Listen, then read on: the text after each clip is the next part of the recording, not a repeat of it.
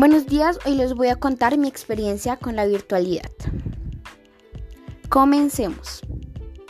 La virtualidad se ha convertido en algo importante en estos tiempos, ya que eh, gracias al distanciamiento social provocado por el COVID, tenemos que hacer todo virtualmente o en línea, como por ejemplo hacer nuestras compras o asistir a nuestras clases. Esto es bueno ya que no tenemos que ir presencialmente arriesgándonos a un posible contagio y poniendo en peligro nuestra salud.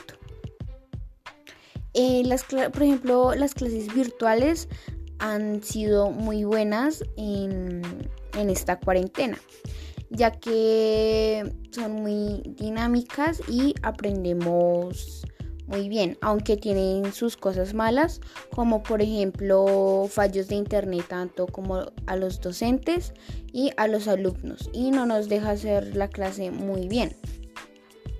Eh, la diferencia que tienen las clases presenciales con las virtuales es que en las presenciales pues estamos eh, presentes y ponemos un poco más de atención, tanto que en las virtuales no. Porque en mi opinión yo creo que podemos irnos a otro lado o no poner atención a las clases como lo podemos hacer presencialmente. Pero hasta ahora me ha parecido pues muy bueno las clases virtuales y pues se entiende fácilmente. Y en sí, eh, la, la virtualidad es muy buena. Gracias.